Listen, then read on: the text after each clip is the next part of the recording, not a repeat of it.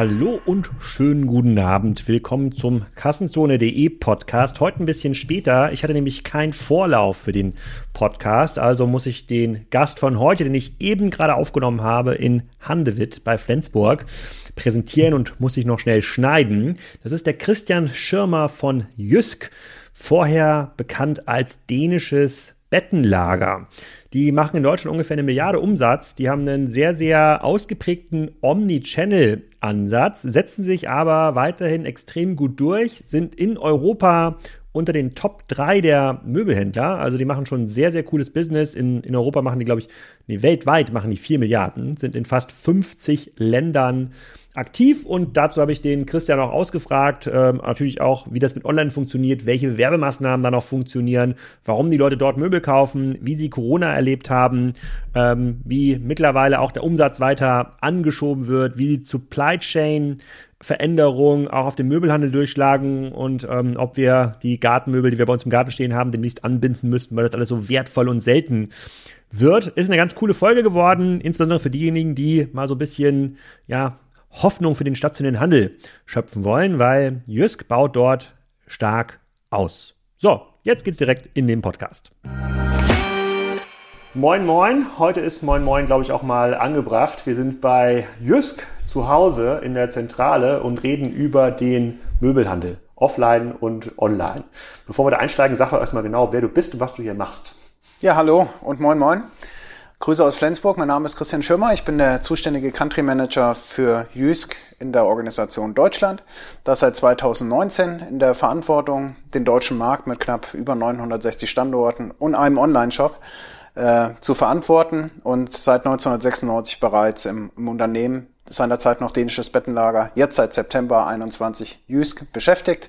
Habe den klassischen Karriereweg durchlaufen im Retail-Bereich in verschiedensten Positionen, angefangen als, als Auszubildender tatsächlich im Unternehmen und habe dann die Möglichkeit im Rahmen der Expansion, der Erweiterung von Jysk in Deutschland von Nord nach Süd, äh, unser erster Store wurde ja seinerzeit 1984 in Flensburg eröffnet, äh, bin dann mit der Expansion in Bayern dazugestoßen, 96 und seitdem wachsen wir weiter ganz kräftig und äh, öffnen neue Standorte und optimieren bestehende Standorte.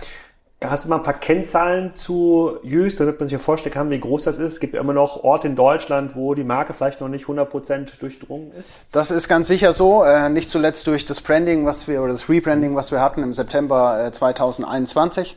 Aktuell haben wir knapp 960 Standorte in Deutschland. Äh, wir haben einen Online-Shop. Wir haben im letzten Geschäftsjahr einen Umsatz generiert von 979 Millionen Euro bedingt durch die Corona-Schließung Nur in Deutschland. Nur in Deutschland. Bedingt durch äh, die Corona-Schließung war das etwas weniger als im Jahr zuvor. Da waren es knapp 1,12 Milliarden Euro Umsatz. Äh, wir sind Teil eines Konzerns, Jysk weltweit. Das heißt, äh, Deutschland selbst ist der größte Ländermarkt. Insgesamt sind wir in 28 Ländern vertreten, die direkt von Jysk äh, geführt und verantwortet werden. Und weitere über Franchise. Das heißt, weltweit sind es 52 49 Länder, äh, die über Franchise und Direktvertrieb laufen.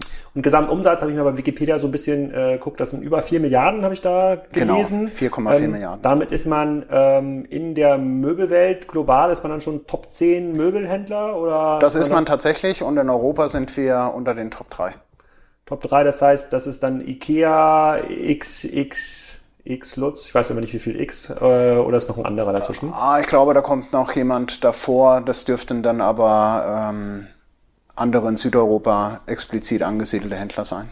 Okay, und ähm, ich habe euch natürlich auch kennengelernt, vor allem als, als Kunde über das Fialkonzept. Also ja. ich bin ganz klassisch die Möbelkäuferkarriere durchlaufen, Erstausstattung relativ günstig bei Ikea und dann, als es dann äh, an den Umzug ging in ein richtiges Haus, äh, dann haben wir gedacht, okay, da reicht das Bett irgendwie nicht mehr aus, da brauchen wir jetzt mal ein richtiges Bett. Dann bin ich äh, in Kiel in der Suchsdorf-Filiale, damals noch dänisches Bettenlager, ähm, äh, gelandet.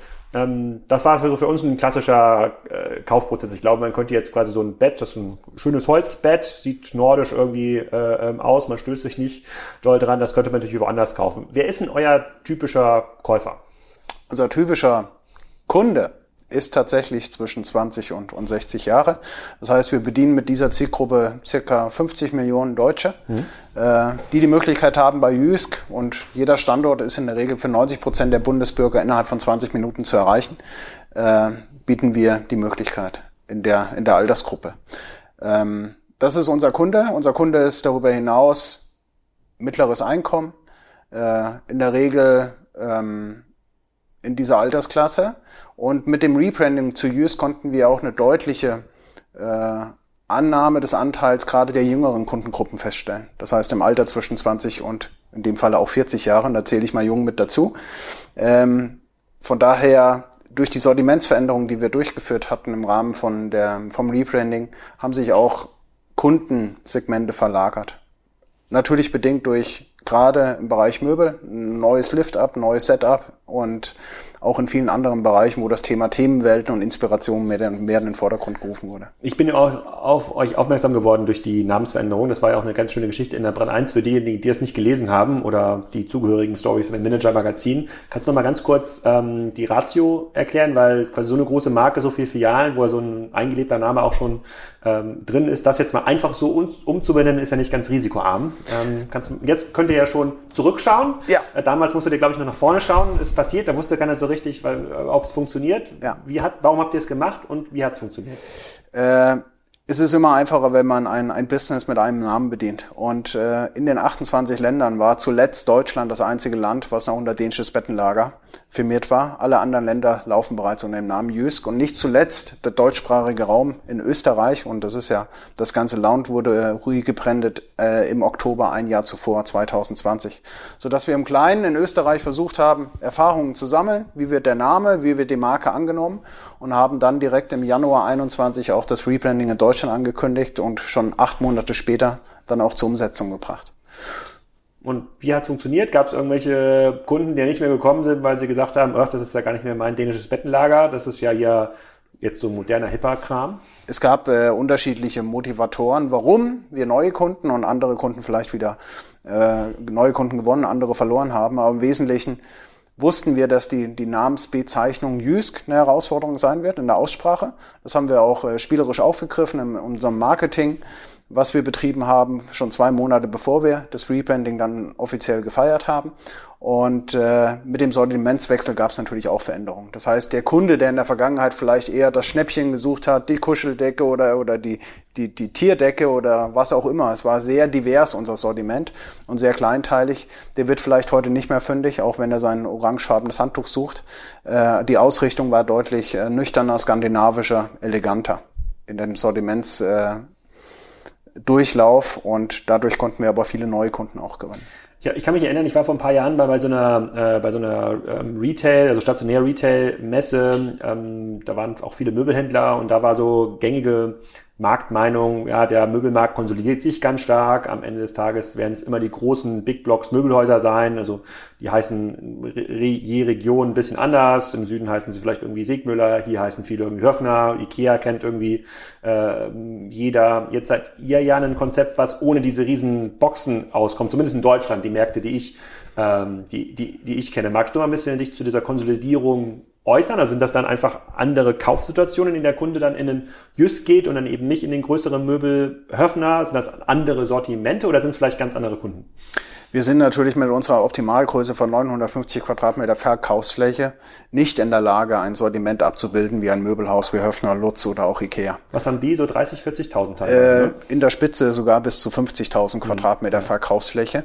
Und äh, unser, unser Kerngeschäft sind auch nicht Küchen. Das führen wir gar nicht im Sortiment, was gerade in den größeren Möbel, bei den größeren Möbelanbietern ein, ein Kernsortiment ist und auch gerade dem Konsum und dem Trend der letzten drei bis vier Jahre folgend doch wesentlichen Anteil am Gesamtergebnis ausgemacht hat. Unsere klare Stärke und unser Wettbewerbsvorteil ist die Nähe zum Kunden. Wenn Sie heute wissen, es gibt 54 IKEA-Häuser in Deutschland und äh, vielleicht 25 Höfner-Häuser und wir dann mit 960 Standorten vertreten sind, dann können wir zwar mit weniger Sortimentsauswahl, aber deutlich näher am Kunden sein. Und das ist unser strategischer Vorteil. Das heißt, also es ist wirklich dieser Fahr-USP, also dass yes. ich tatsächlich quasi einen Parkplatz direkt davor finde, reingehen kann, mein Bettschrank, kommen wir gleich nochmal dazu, was ihr jetzt genau verkauft, wenn es nicht mehr die orange Decke ist. ist ein bisschen traurig, die haben wir auch zu Hause.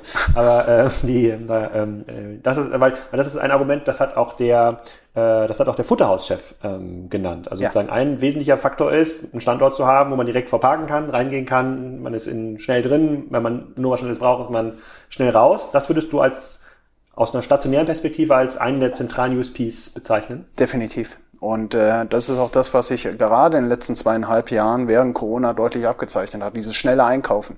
Ich orientiere mich vorab online, mein Einkaufs mein Einkaufsjourney, meine Customer Journey beginnt online. Ich orientiere mich zu den Produkten, zu den Preisen und wenn ich dann Interesse habe, zu einem Produkt, was auch Beratung erfordert, wie zum Beispiel unsere Matratzen, Möbel, Oberbetten, Kissen oder auch die Gartenmöbel, dann fahre ich ganz in die Nähe und bei der aktuellen Spritpreisentwicklung glaube ich noch, noch mehr denn je zuvor, äh, ist es ein hm. relevanter Punkt bin direkt vor Ort, kann meinen Einkauf, meine Beratung wahrnehmen, wo wir einen großen Wert drauf legen, auch dass unser Personal dort kompetent ausgebildet ist und kann mir die Ware auch nachträglich nach Hause liefern lassen. Also ich bin nicht gezwungen, äh, mit dem Auto dort fortzufahren oder am Anhänger.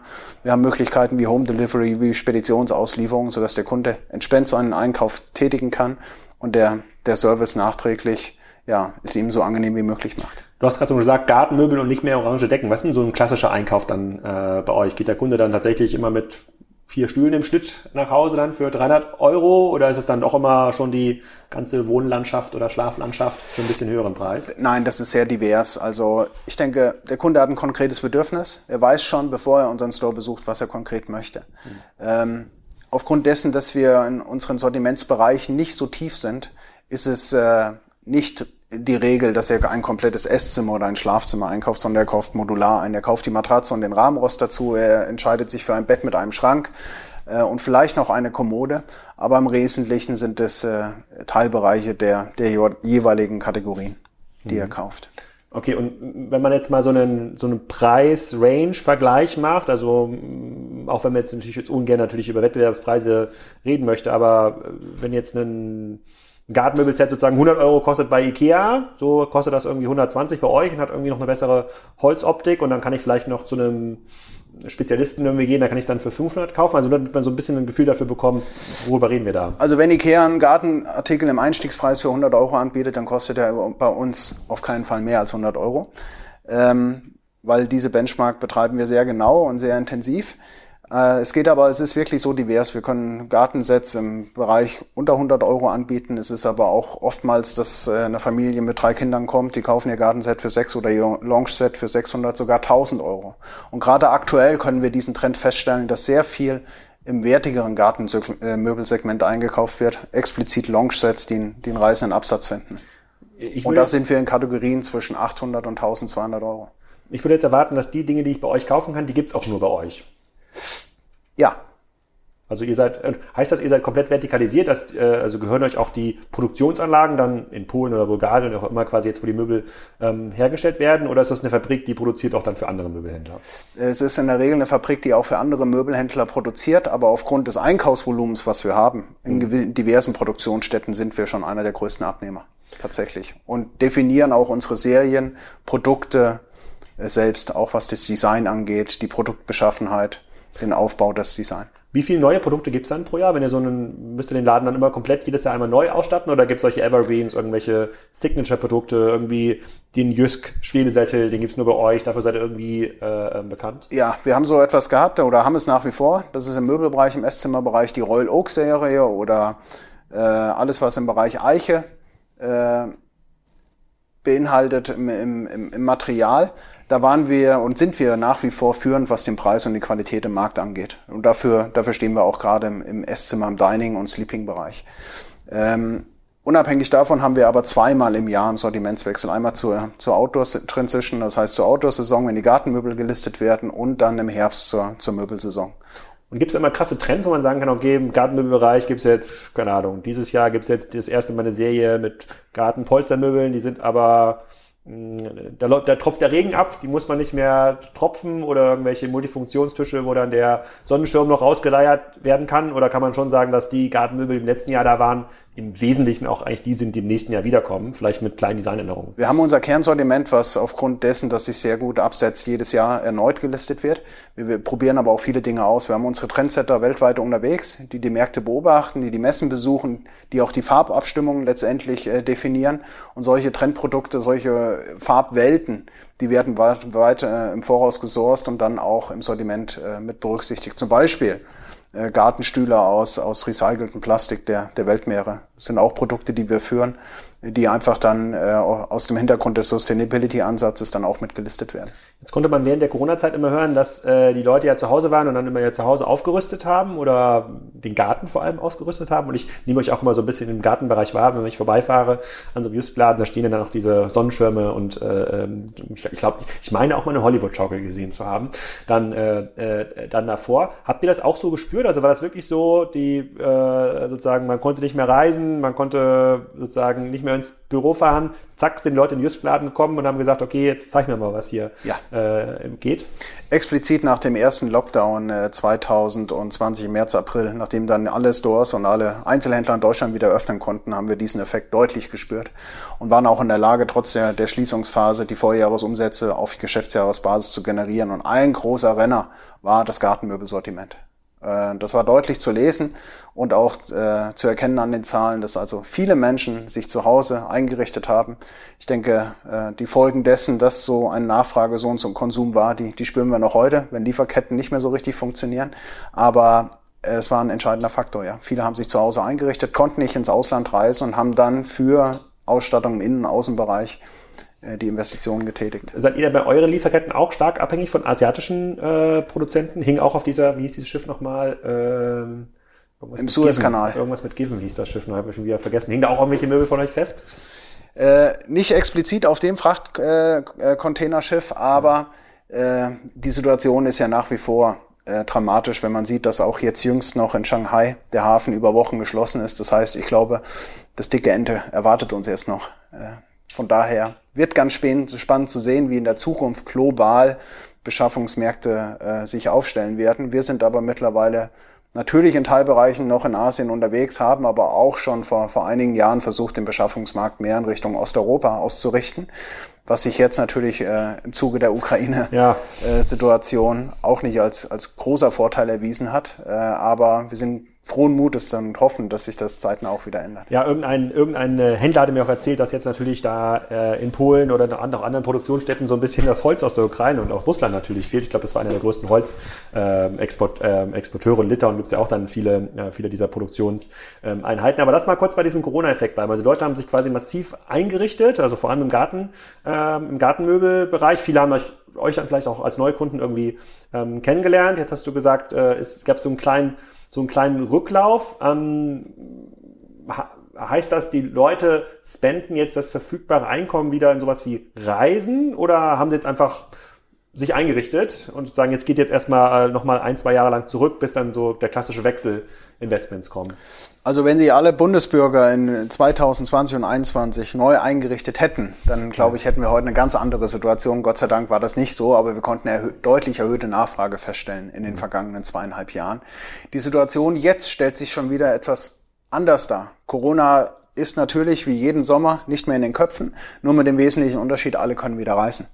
Und das war die letzten zwei Jahre in dem Maße nicht möglich. Und äh, es bleibt spannend, wenn Verbraucherpreise und die inflationären Effekte sich so weiterzuentwickeln, wie sich das in den nächsten 12 bis 18 Monaten entwickelt. Es ist ein bisschen so in die Glaskugel schauen momentan. In der Vergangenheit war es relativ einfach zu bewerten, zu beurteilen, was erwartet mich in den nächsten zwölf Monaten. Diese Situation ist heute gänzlich anders. Nicht nur geprägt von Corona, von einem geänderten Konsum- und Einkaufsverhalten, auch geprägt von der Entwicklung der inflationären Entwicklung der Verbraucherpreise, der Energiepreise etc. Ja, ihr seid im Grunde genommen ja eine, ganz klassische Produktkategorie, wo sich das ja eins zu eins durchschlagen müsste. Also Holz ist ja viel, viel teurer ja. ähm, geworden. Um diese Sachen hier zu produzieren, braucht man ordentlich ähm, Energie, also um ein Sägewerk zu betreiben, um so Tischler das irgendwie zusammen zu lackieren. Äh, die ganzen Vor Vorproduktionsstoffe, irgendwelche Lacke, Öle sind ähm, teurer geworden. Seht ihr das jetzt schon eins zu eins in den Einkaufspreisen durchschlagen? Also wenn jetzt irgendwie eine neue Serie kaufen wollt, sagen wir mal, der polnische Betrieb hat noch genug Holz und Produktionskapazitäten, der sagt, ja du, Christian, müssen wir schon 20 Prozent mehr nehmen und da zahlen wir noch sogar drauf. Ist das soweit schon? Ist tatsächlich so. Und das ist ein Prozess, der sich eigentlich schon die, die letzten, ja, nahezu zwölf Monate vollzieht, dass jede Woche Lieferanten anklopfen und sagen, wir müssen nachverhandeln, wir müssen neue Einkaufspreise definieren aus unterschiedlichsten äh, Beweggründen. Aber natürlich, Holz ist deutlich teurer geworden. Das wirkt sich auch auf, auf das äh, Business im Papier aus. Das hat auch Auswirkungen auf das Marketing, wenn wir im Prospektdruck denken und, und Auflagenhöhen. Also äh, in allen Bereichen äh, werden diese Preissteigerungen von den Lieferanten, von den Herstellern an die Händler weitergegeben. Und wir sind dann in der glücklichen, unglücklichen Situation, äh, die beste Verhandlung dann dort zu führen damit mhm. wir für unseren Kunden immer noch ein wirklich attraktives Angebot haben für das Produkt, was wir anbieten. Also muss man das Echtholzgarten, das Echtholzgartenmöbelset wahrscheinlich bald auch anbinden bei sich äh, zu Hause. So wie es in Restaurants ja gemacht wird, wenn man durch die Einkaufsstraße in Flensburg äh, geht, da wird es ja auch schon angebunden, damit es nicht geklaut wird. Ich denke, äh, grundsätzlich, was unsere Außenpräsentation angeht, äh, sichern wir die, weil sie auch äh, äh nachts im Außenbereich steht, aber ich hoffe, dass es nicht so weit kommt, dass es irgendwann die Werte eines, eines Bitcoin oder eines Goldes ja. hat. Oder dass man es privat in seinem Garten auch noch sichern muss, ja. damit der Nachbar das nicht wegkriegt. Du hast gerade schon die Marketingstrecke angesprochen. Das ähm, finde ich bei euch auch ganz interessant, weil euch habe ich auch im Wesentlichen immer Prospekte ähm, äh, wahrgenommen. Ich bin mir jetzt nicht ganz sicher, ob es die Prospekte waren, die in diesen, äh, diesen kostenlosen Tageszeitungen bei, äh, beiliegen. Magst du da mal ja. ein bisschen was erzählen? Also wie ihr quasi diesen sozusagen immer den Kunden wieder zurückholt in den Laden? Wir haben äh, nahezu jede, jede Kalenderwoche einen, einen Prospektanstoß über den, über den Jahresverlauf mit unterschiedlichsten Angeboten und äh, besonders attraktiven Preisen. Und äh, das ist unser führendes äh, Marketinginstrument nach wie vor, ist die Prospektwerbung. Wenngleich wir auch in den Metropolen wie Hamburg oder München oder auch Düsseldorf feststellen, dass äh, die Werbeverweigererquote gerade in Innenstädten, was Prospekt und Beilagen angeht, doch enorm hoch ist. Das heißt, wir sind gezwungen, neben dem Prospekt oder fühlen uns da auch verpflichtet, weil das hat auch was mit, mit Markenkommunikation zu tun, mhm. über TV, über Radio, über Digital und Social Media, auch entsprechend äh, einmal die Marke, aber auch die, die Angebote zu kommunizieren.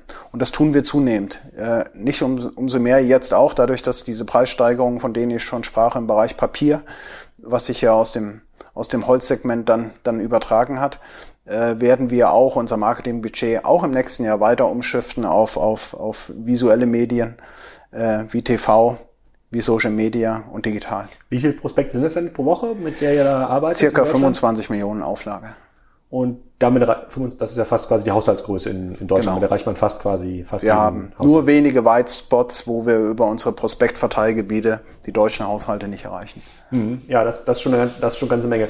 Ähm, der Dirk van Loo von Regiocast, der war auch hier mal im Podcast, den kennt ihr vielleicht. Äh, der hat nämlich auch dieses Beispiel Möbelhändler dort gebracht. So, wo funktioniert das eigentlich, wo funktioniert Radiowerbung gut? Das können sich jetzt viele Hörer, die jetzt wahrscheinlich diesen Podcast über Spotify hören, gar nicht mehr so vorstellen, dass es noch Radiowerbung ähm, gibt. Aber er meinte, das hat natürlich eine, eine sehr hohe regionale äh, ähm, äh, ähm, ähm, Kolorierung. Also man schafft es schon, schon dann für Schleswig-Holstein, für Niedersachsen zu kommunizieren und hat einen richtigen Anstoßeffekt. Also wenn ihr jetzt eine Werbung machen würdet, alle Gartenmöbelsets 50 Prozent, ja, bei Just kommen mal viele Leute. Was sind eure Erfahrungen damit? Sozusagen, ihr, ihr bucht ja offensichtlich ein.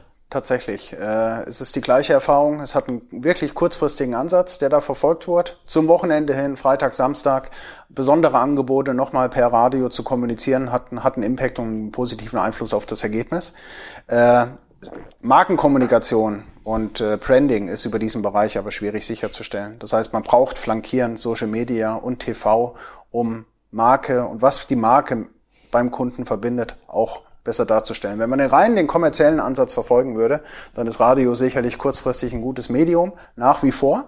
Aber für, für die Kommunikation der Marke und des Brandings sind andere Kanäle deutlich besser geeignet war das nicht immer der Pitch der Radiowerbung, dass du sozusagen rein, oder das war der Kinowerbung, nicht? Irgendwie rein in den Kopf, nee, rein ins Ohr, bleibt im Kopf oder irgendwie sowas war, glaube ich, dieser, war der, war der Claim. Wenn ihr dann Social Media und weitere digitale, digitale Kanäle ausbaut, habt ihr dann Interesse, diesen Traffic ähm, in den, in den Store zu leiten oder kommt er in den Online-Shop? Das ist ja das, was wir als Omnichannel-Anbieter grundsätzlich möchten. Ja, wir wollen eine Vernetzung, eine Möglichkeit schaffen, dass egal wie und wo der Kunde einkauft, er gleiche Voraussetzungen vorfindet. Und wir unterscheiden nicht, ob der Kunde online oder im Store einkauft. Es hat, läuft alles auf dasselbe Konto ein. Wir differenzieren nicht. Wir haben überall über alle Plattformen die gleichen Preise, sodass egal wo der Kunde mit Husk in Verbindung kommt, die gleichen Voraussetzungen erfährt. Aber in erster Linie wird er natürlich, wenn er Social Media auf uns aufmerksam wird, äh, seine Recherche online weiter fortführen. Und je nach Produktkategorie und Gruppe folgt dann der Besuch im Store. Ähm, aber ihr habt ja wahrscheinlich schon pro Store einen unterschiedlichen Warenbestand. Also nicht überall gibt's das gleiche Gartenmöbelset, nicht überall gibt's die gleiche, die gleiche Sitzgruppe. Wenn ich jetzt in äh, sozusagen auf den Online-Shop komme. Und das war ja so eine, das war so ein bisschen die Art und Weise, wie man vor zehn Jahren Omnichannel gedacht hat. Muss ich da meine Postleitzahl eingeben, damit ich dann das stationäre Sortiment irgendwie sehe, damit ich weiß, was es dann, dann dort gibt? Oder ist das mit so einem Zentral Lager gebündelt, äh, ähm, wo ich dann sage, da, da habt ihr immer alles. Ich kann, ich kann grundsätzlich alles bestellen. Wenn ich aber irgendwas im Store mal sehen möchte, dann muss ich es dann irgendwie eingeben. Wie ist du die Customer Journey da? Ähm, also grundsätzlich haben wir drei Logistikzentren in Deutschland, die die Logistik, die Online-Logistik sicherstellen. Das heißt, jeder Online-Order wird über eines der drei DCs in die Auslieferung gebracht. Darüber hinaus hat der Kunde aber über Click and Collect und Click and Reserve die Möglichkeit, direkt an seinem Standort vor Ort einzukaufen. Und die, hat, äh, die, die Eingabe der Postleitzahl ermöglicht dem Kunden, die umliegenden Standorte zu sehen und dann letztendlich auch den Bestand dieses Produktes an die jeweiligen Standorten, sodass er auch sicher sein kann, ich bekomme das Produkt, wenn ich eine Reservierung online durchführe. Ihr habt jetzt ja nicht so ein schnelldrehendes Sortiment, das äh, sozusagen das System, was du beschreibst, ist ja bei, bei ähm, Geschäftsmodellen immer schwierig, die, wo der Joghurt dann in dem Moment, wo jemand Click und Reserve klickt, schon aus dem, aus dem äh, Lager genommen wird. Wie macht ihr das? Habt ihr immer so eine Art gebt ihr mal ein bisschen weniger online an, als wirklich dann im, im, Laden ist, um das abzusichern? Sicher. Wir haben Sicherheitsbestand, weil definitiv auch Reservierungen in den Stores schon vorliegen von diversen Kunden und unsere Absagequote bei einer Click and äh, Reserve oder Click and Collect Bestellung, die liegt im einstelligen Bereich. Sodass ja, wir so also ja wirklich dem Kunden, wenn er eine Reservierung durchführt online, dann auch direkt nach innerhalb von 30 Minuten vom Store die Rückmeldung bekommt, ist verfügbar oder nicht. Das heißt, er wird zusätzlich informiert von unseren Mitarbeitern vor Ort und bekommt die Information, dass sie Ware abholen. Wie ist das so eingebaut in Ablauf? Weil damit haben natürlich viele Unternehmen ein Riesenproblem, das quasi in diese stationären Prozesse ja. ähm, einzubinden, weil die Mitarbeiter als sie angefangen haben bei, bei, bei Jös, ähm, da gab es das noch nicht. Äh, und jetzt kriegen sie irgendwelche sozusagen Online-Orders, müssen irgendwelche E-Mails beantworten, vielleicht irgendwas mit, mit WhatsApp zu machen. Wie habt ihr das gemacht? Wir haben vor zwei Jahren äh, in allen Stores alle Mitarbeiter ausgestattet mit mobilen Endgeräten. Das heißt, jeder Mitarbeiter bei uns in den Stores hat ein mobiles Endgerät, wo er just in time sieht, ob eine Click-and-Collect-Order reinkommt und hat sofort die Möglichkeit, diese zu bearbeiten, dem Kunden eine Rückmeldung zu geben. Sofern der Artikel nicht verfügbar ist, wird er sogar nochmal telefonisch kontaktiert und die Möglichkeit einer Bestellung angeboten, sodass spätestens sieben Tage später das Produkt vor Ort im Store ist, um diese abzuholen. Was heißt das bearbeiten? Gibt es dann irgendwie so einen kleinen Alert, der losgeht bei Christian auf dem Tablet? Und genau dann so. Ich hier, der, der hat jetzt hier drei Gartenstühle bestellt, dann musst du sie nach vorne tragen in die Click- und Collect-Abholfläche? Ja, so ungefähr. Genau so, ja, er bekommt eine Benachrichtigung, der Mitarbeiter im Store. Er, er, packt diese Ware, er lagert diese Ware hinten im Lager, nicht an der Kasse und äh, benachrichtigt den Kunden zur Abholung. Und, und das innerhalb so, von 30 Minuten. Und könnt ihr auch so ein bisschen Differenzierung, weil äh, differenzieren, was äh, sozusagen Store-Traffic angeht, weil es gibt wahrscheinlich halt wie Tage, ich gehe mal von aus, samstags ist irgendwie mehr los im Just-Score, wo das so ein bisschen nervig ist, wenn da zwischendurch noch Orders reinkommen, wo dem Online-Kunden dann sagen könnte, na ja, also ähm, wenn du erst in vier Stunden abholst, wird es für dich ein bisschen billiger, weil dann haben wir auch die Ressourcen äh, äh, dafür. Oder wenn du vielleicht morgen ähm, orderst, wird es noch mal ein bisschen günstiger. Geht sowas schon? Äh, tatsächlich. Äh gibt es äh, Auffälligkeiten. Wir stellen fest, dass explizit Freitag, Samstag und Sonntag die höchsten Orders im Bereich Click and Collect bei uns eingehen. Äh, das ist keine Überraschung. Sonntags äh, kann man klicken? Achso, die bestellen dann für die, für die nächste Woche. Genau. Ah. Sie können dann die Abholung am Montag direkt morgens durchführen. Und die meisten Click-and-Collect-Orders finden tatsächlich nicht während der Öffnungszeiten der Stores ab, sondern außerhalb der, der Öffnungszeiten, weil der Kunde natürlich online die Möglichkeit hat, 24 Stunden seine Ware zu ordern.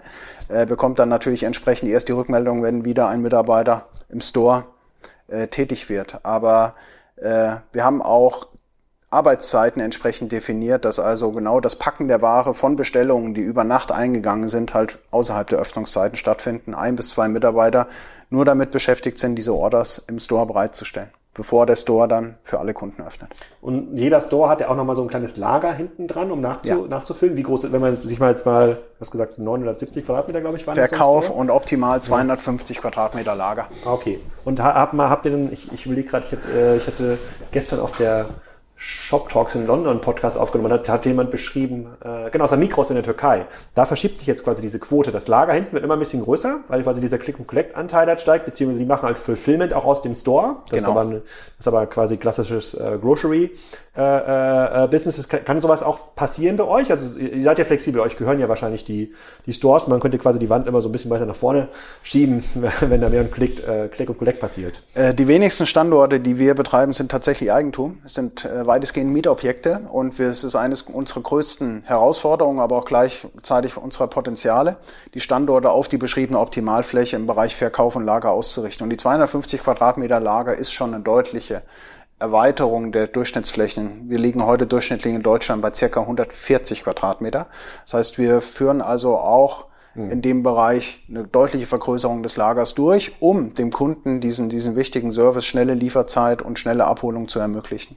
Mhm. Wie, äh, ich, ich, weiß nicht, ob ihr das online kommuniziert aber generell kommuniziert. Wie groß ist denn quasi der E-Commerce-Anteil von eurem Gesamtgeschäft? Der E-Commerce-Anteil in Deutschland, wenn ich das letzte Geschäftsjahr betrachte, ist noch in einem einstelligen Bereich. Das Ziel ist, in Richtung 10 Prozent zu kommen.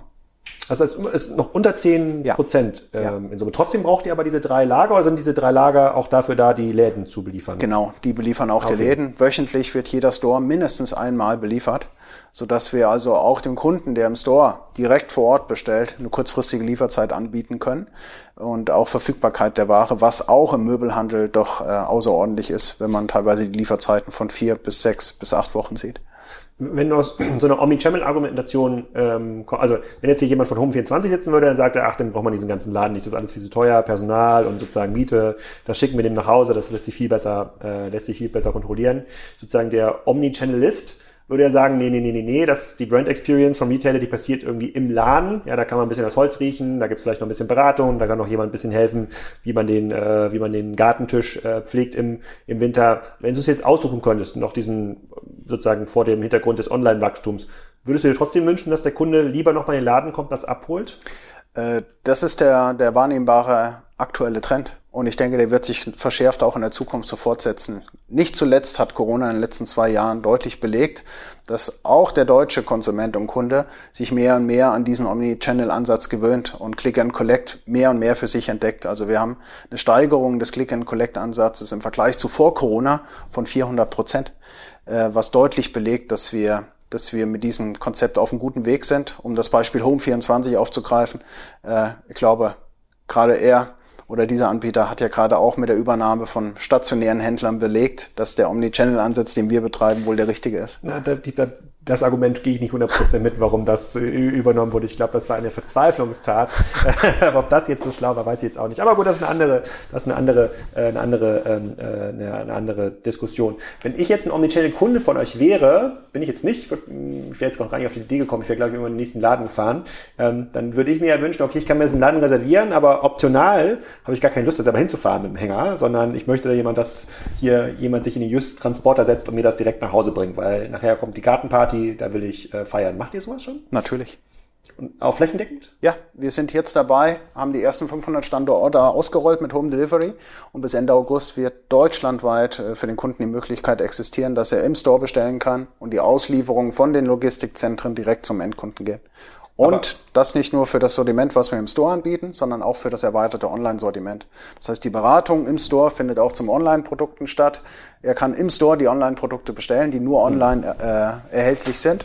Und die Auslieferung erfolgt dann direkt von den DCs an den Endkunden. Und habt ihr eigene Jysk-Transporter bis zum Endkunden, die dann aus dem Lager kommen oder die dann vom Store losfahren? Nein, da nutzen wir die, die üblichen Spediteure, die großen, wie DHL, wie UPS, wie DHL, die dann ja. unterstützen aber bei der, bei der, ähm, bei der, äh, bei dem Ordervolumen, was ihr jetzt ja schon aufbauen könnt, bei den vielen Filialen, könntet ihr doch wahrscheinlich auch regional, ich weiß nicht, wie viele, wie viele Läden gibt es in Schleswig-Holstein? Ja, wahrscheinlich schon dann fast 100? Ja. Ja.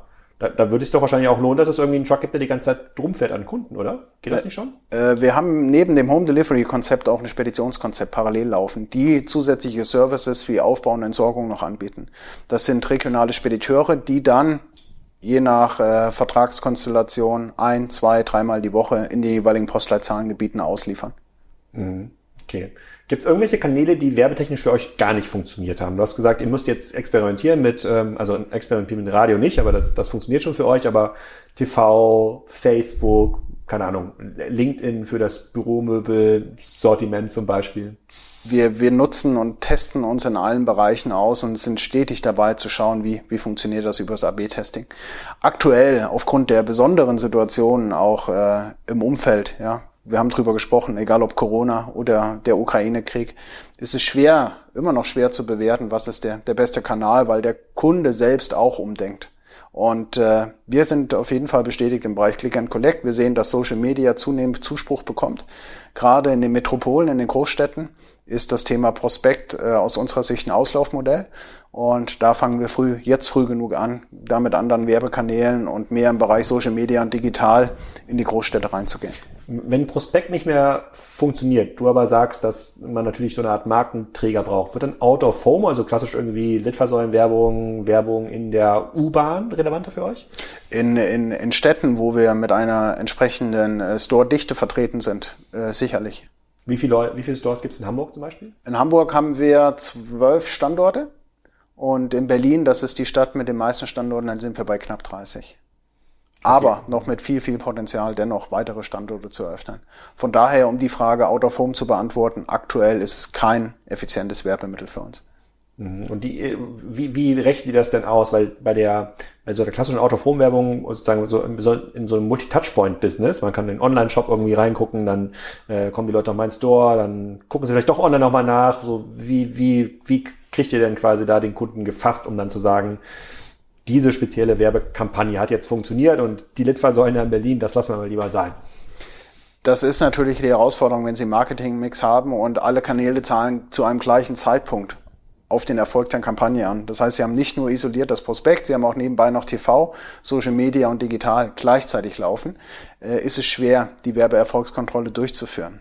Wir haben aber aufgrund der Tests, dass wir dann einzelne Werbekanäle isoliert nur aktiv geschaltet haben, an einzelnen Standorten in Deutschland Rückschlüsse ziehen können. Und deswegen auch die Aussage, Social Media mit zunehmendem Zuspruch, äh, digital abhängig davon, ob sie ländlich äh, die Standorte bewerben oder in den Großstädten. Da gibt es große Unterschiede, weil die, die, die Akzeptanz für digital und Social Media in den Großstädten einen wesentlichen höheren Einfluss und Akzeptanz hat als zum Beispiel in den ländlichen Regionen. Gibt es auch sowas wie Möbelinfluencer? Leute, die. Natürlich. Ja? Wie funktioniert das?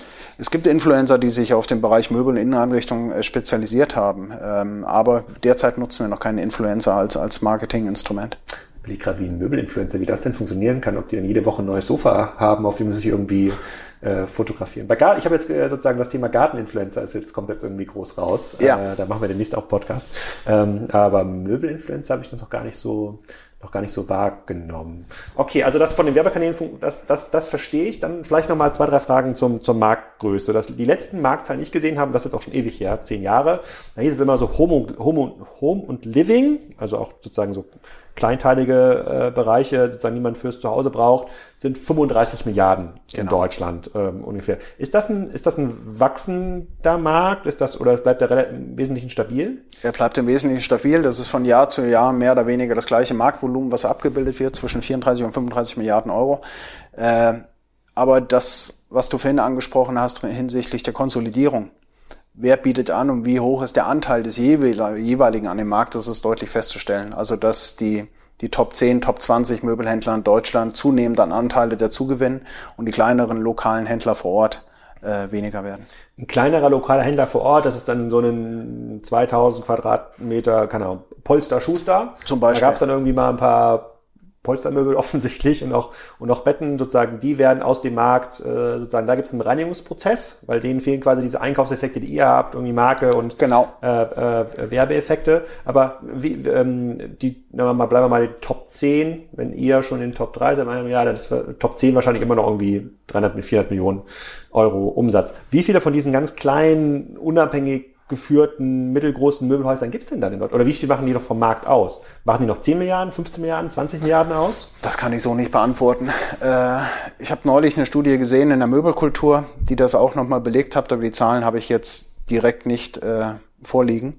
Aber die bestätigen deutlich, dass halt äh, die Top 10 überproportionale Anteile gewinnen. Und ich meine, unter den Top 50 ist kein Möbelanbieter mehr unter äh, über 100 Millionen Euro Jahresumsatz. Hm. Und dann seid ihr erstaunlicherweise in der Branche, also vor, auch vor zehn Jahren, so jetzt, äh, als das noch so alles gehypt war, dann war ja die große These, jetzt kommt Home24 um die Ecke, das wird das nächste Zalando äh, der Szene. Jetzt ist, jetzt ist in Deutschland ist noch Home24 übrig geblieben mit Westwing, so um und bei so 400, 500 Millionen Euro Umsatz. Wayfair ist noch dazugekommen, äh, die, glaube ich, einen sehr, sehr erfolgreichen Job machen. Aber im Summe, wenn man diesen Gesamtmarkt anguckt, macht der Online-Anteil sozusagen von diesen neuen Pure-Playern, jetzt muss ich kurz zusammenzählen, ja, deutlich unter 5 Prozent. Äh, ähm, ähm, aus. Und dann kommen quasi noch eure On Online-Anteile, also euer ist unter 10%.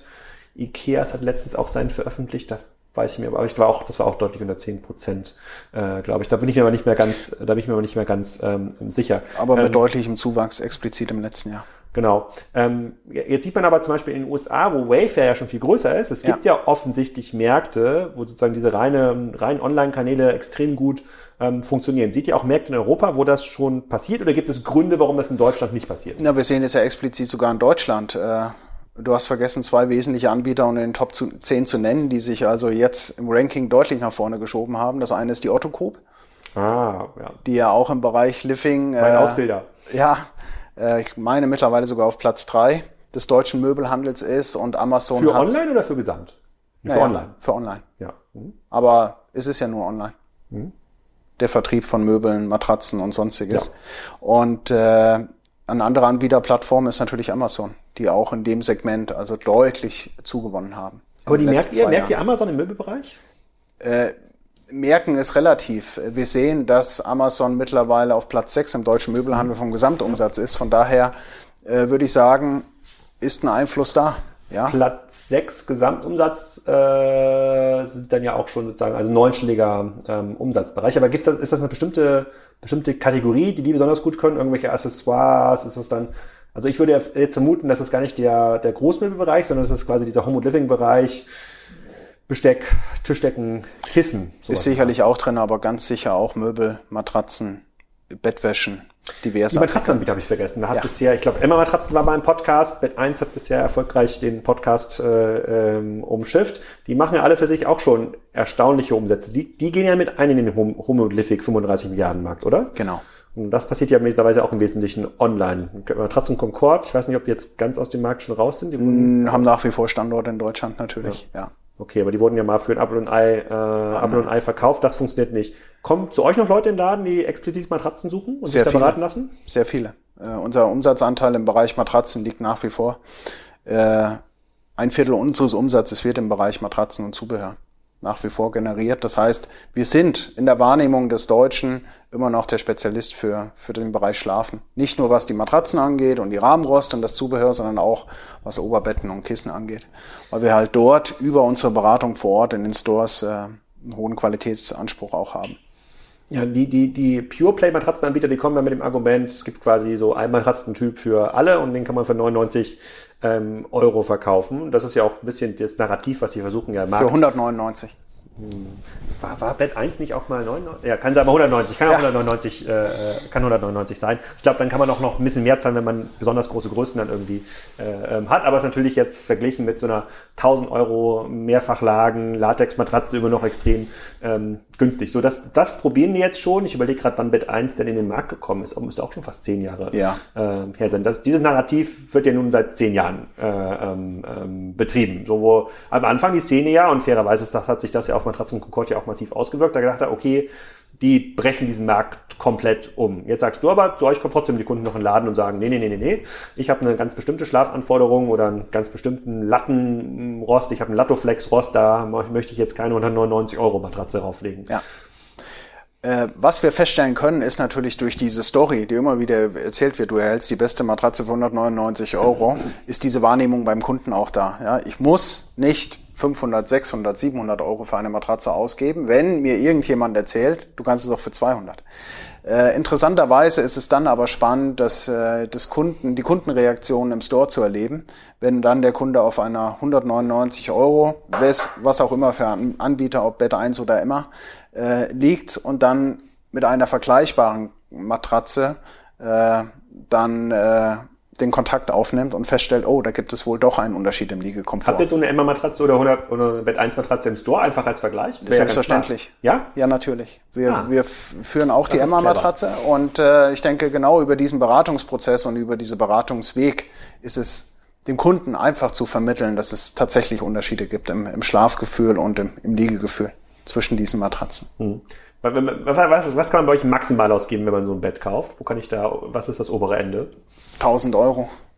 Und dann ist dann für so ein 2x2 Meter Doppelbett. Nein, für eine Matratze. Für eine Matratze? Ja. Und wenn ich ein Bett kaufe, was ist dann so das? Äh, das ist abhängig von der, von der Kombination. Äh, es gibt ja unterschiedliche Möglichkeiten, unterschiedliche Matratzenqualitäten, unterschiedliche Rahmenrostqualitäten, mhm. Bettgrößen.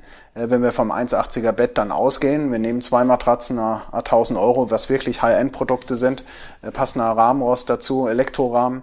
Ah, stimmt, ja, Elektrorahmen. Für 500, ja, ja, ja, ja, stimmt, äh, dann ist es durchaus möglich für ein Bett ähm, 3.000 bis 4.000 Euro auszugeben. Hm, hm, okay. Wie viele von den Kunden, die heute in den Laden kommen, ähm, haben mit eurer Marke schon online vorher Kontakt gehabt? Also waren vielleicht schon beim Online-Store und haben sich informiert vorher? Also grundsätzlich sagen die Studien, 90 Prozent aller Kunden, die, die einen Store besuchen, hatten vorher schon ihre Customer Journey online begonnen. Ähm, das würden wir in ähnlicher Richtung bestätigen. 80 bis 90 Prozent unserer Kunden haben sich im Vorfeld online orientiert. Hm. Okay, dann äh, sozusagen, äh, wir haben jetzt hier schon auch sozusagen schon relativ viel das Businessmodell äh, durchleuchtet. Jetzt geht es noch ein bisschen um die Wachstumsperspektiven. Also ich ja. verstehe, der Markt in Summe wächst nicht. So, da gibt es quasi eine so Konsolidierungsbewegung in verschiedene ähm, Richtungen. Jetzt könnt ihr als Unternehmen natürlich ja, auf, guckt ihr auf den europäischen Markt. Also ihr müsst, seid jetzt nicht nur auf die äh, äh jämmerlichen 35 Milliarden in Deutschland angewiesen, sondern man kann als Gruppe natürlich auch ein bisschen, äh, ein bisschen außen ähm, schauen. Wenn wenn ihr so Wachstumsstrategien besprecht, dann wird es ja anders sein als bei einem, bei einem Pure Player, der bis vor einem halben Jahr noch sehr stark über ähm, sozusagen über äh, ähm, Revenue Multiples sich ähm, finanzieren konnte. ist jetzt ja nicht mehr der Fall. Ähm, wie geht ihr da vor? Sagt ihr dann, okay, wir, wir schaffen es nächstes Jahr nochmal 10% mehr aus dem Markt rauszuholen, wenn wir hier besonders stark, keine Ahnung, Norddeutschland, Ostdeutschland penetrieren. Da sehen wir irgendwie die Unterdeckung im Bereich äh, Schlaf, Möbelhandel oder irgendeine andere Region. Wie, wie funktionieren diese Planungsgespräche? Ja, vielleicht erstmal auf Use-Ebene. Da ist Expansion außerhalb von Europa das dominierende Thema. Wir werden äh, alleine im nächsten Jahr auch in der Türkei unsere ersten Stores eröffnen. Mhm. Wir hatten das ja vor zwei Jahren in Russland, haben wir hat ja jetzt sein Geschäft wieder aber zurückgezogen, die Stores alle geschlossen aufgrund der Situation. Wie viel äh, gab es da in Russland? Äh, ich meine, das waren 15. Okay. Mhm. Ähm, die jetzt alle im Abverkauf sind und äh, zeitnah auch äh, geschlossen sind. Äh, in der Türkei werden wir nächstes Jahr im Frühjahr dann die ersten Stores in Istanbul eröffnen, sodass also global betrachtet äh, die Expansion außerhalb von Europa, Türkei, Nordafrika, das sind so die Standorte, die Regionen, die jetzt auf der Agenda sind, um ja weiter, weiter, weiter zu wachsen. Innerhalb von Deutschland haben wir natürlich auch eine Strategie. Wir haben noch Potenzial für 1150 Standorte. Da ist also noch Luft, gerade in den Metropolen, die wir gesprochen haben. Zu denen, Insgesamt. Das heißt, Insgesamt. Potenzial von, von circa 200 äh, zusätzlichen Standorten okay. in Deutschland. Äh, maßgeblich natürlich in den größeren Städten und maßgeblich auch im südwestdeutschen Raum, in den Metropolen Essen, Düsseldorf, Köln, München, Nürnberg, Stuttgart äh, wo wir natürlich zunehmend auch in Richtung Genehmigung unsere Herausforderungen sehen. Ja, wenn Sie in eine Großfläche rein wollen, mehr als äh, 799 Quadratmeter, dann haben Sie besondere Genehmigungssituationen äh, vor Ort von den Gemeinden und Städten, die es gilt zu, zu, zu meistern. Ähm, aber da sehen wir das Wachstumspotenzial. Und da liegt dann auch mit der Optimierung unserer bestehenden Flächen auf die neue Standardgröße 950 Quadratmeter unser, unser Wachstum. Wir wissen, mit mehr Fläche können wir auch mehr Umsatz generieren. Aber ihr habt jetzt quasi schon einen Plan, wo ihr sagt, es gibt in Deutschland nochmal so 200 Standorte, wahrscheinlich so eine, so, wo ist der Zugang zu den nächsten Kunden noch, äh, sozusagen, wo müssen die noch zu weit fahren? Selbstverständlich. Da brauchen wir Fläche und wie lange dauert das dann, wenn man jetzt sagt, jetzt, äh, ähm, keine Ahnung, eine Stadt wie Schwerin, ja, wir mal, ja. das wäre jetzt noch ein neuer, neuer Standort. Ähm, die haben ja auch irgendwie hohes Interesse an Gewerbesteuer ähm, aufkommen. Gut, der, der Polstermöbel Schuster wird sagen, die brauchen keinen Jusk, äh, sondern das reicht auch mit dem dann irgendwie aus. Aber wie lange dauert es dann heute, um einen für euch attraktiven Standort, der muss irgendwie in einer guten Einfallstraße liegen, der muss irgendwie, muss irgendwie Parkplätze haben, also braucht ja nicht nur das, eine Storefläche in der Innenstadt, sondern müssen ja davor sind ja nochmal 1000 Quadratmeter Parkplätze wahrscheinlich. Äh, ein bisschen Gartenmöbelfläche braucht er auch noch dazu. Wie lange dauert das, um sowas, eine Fläche zu finden? Um Flächen zu finden, äh, das ist, glaube ich, der, der einfachste Teil der Übung. Und dann ist die Frage, besteht schon ein Objekt oder nicht? Wenn ein Objekt erst entstehen muss, das heißt, ein Investor mit uns halt das äh, den Standort projektiert und realisiert äh, bei der aktuellen äh, Preisentwicklung auch im Bereich der Baustoffe, plus die Genehmigungssituation, da ziehen mal ganz schnell zwei bis drei Jahre ins Land äh, entsteht oder gibt es bereits ein Gebäude. Auf dem Gebäude gibt es für dieses Gebäude die entsprechende Genehmigung für die Großfläche und für unser Sortiment. Äh, dann ist durchaus eine Realisierung in sechs bis acht Monaten möglich. Aber diese Standorte sind außerordentlich rar geworden und das Schlimme daran ist, man weiß zu Beginn nicht, ob die Genehmigung, die wir beantragen, dann auch, auch fruchtbar ist. Von daher, äh, weil es auf Gebäudeebene nicht mal mehr sogar auf Gewerbegebiete ausgerufen wird, von daher höchst komplex mittlerweile. Also so richtig so kommunalen Lobbyismus dann richtig. betreiben. Ja, das ist tatsächlich. Es ist anstrengend und es ist auch äh, aus heutiger Sicht, wenn wir gerade über E-Commerce, über Online sprechen, über Anbieter, die das online national tun können, ohne irgendeine Genehmigung dafür zu bekommen, geschweige denn dafür Steuern zu bezahlen, äh, sicherlich kein kein gerechter Ablauf mehr und auch nicht mehr zeitgemäß. Also es ist wahrscheinlich für euch einfacher, dann einfach eine Logistikfläche irgendwo äh, in Schwerin, bleiben wir mal dabei, irgendwo in Schwerin zu öffnen und dann zu sagen, okay, da könnt ihr dann innerhalb von drei Stunden ausliefern, ja. äh, als da, als den Kunden reinzulassen. Als den Kunden reinzulassen, natürlich benötigen die auch Verkehrsgutachten, aber ich würde meinen, ja, es ist wahrscheinlich einfacher, als heute mhm. ein, ein, eine Handelsfläche zu eröffnen. Und diese globale Expansion, die ihr betreibt, jetzt, äh, jetzt mal hier ein bisschen Mittlerer Osten, ähm, Afrika, ähm, hilft euch das nochmal in den Skaleneffekten? Also habt ihr dann dadurch irgendwie nochmal spürbar Einkaufsmarge, weil ihr dann, keine Ahnung, einen bestimmten Gartenstuhl, ich überlege gerade, braucht man in der Türkei, weiß nicht, ob Gartenstühle so populär sind, aber wird der dann auch nochmal fünf Euro billiger für den deutschen Kunden? Jetzt mal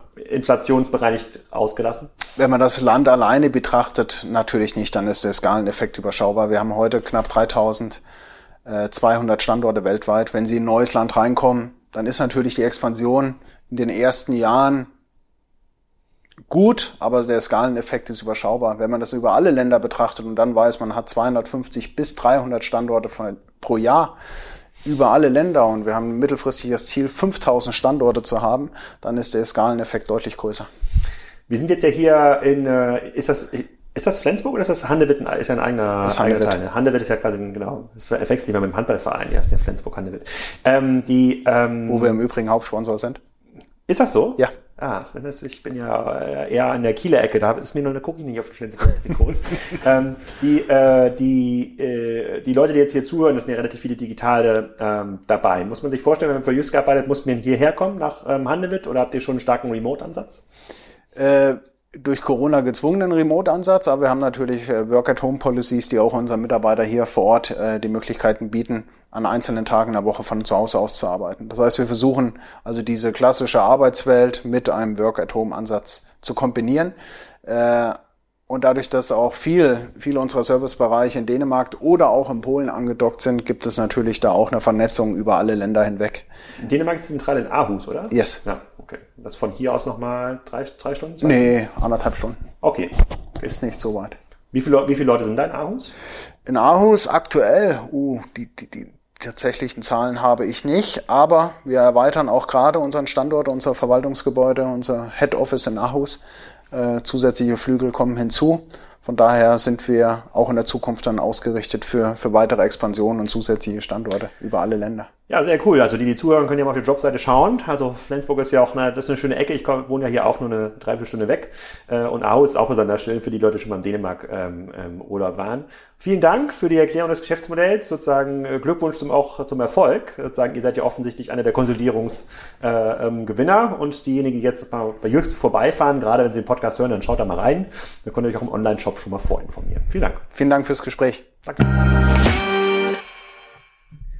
Das war's. Ich hoffe, euch hat diese spontane Donnerstagsabendausgabe gefallen. Nächste Woche geht's weiter mit dem Manzli Heinemann. Da muss ich Florian gleich mal schicken, welche Unternehmen wir da eigentlich betrachten wollen. Haben wir uns auch gar nicht drüber geeinigt. Da müssen wir auch ein bisschen Research äh, machen. Dann bin ich noch bei Tom Taylor, ähm, dem CEO, und äh, wir besprechen, warum sein Business viel besser funktioniert als das vieler Wettbewerber.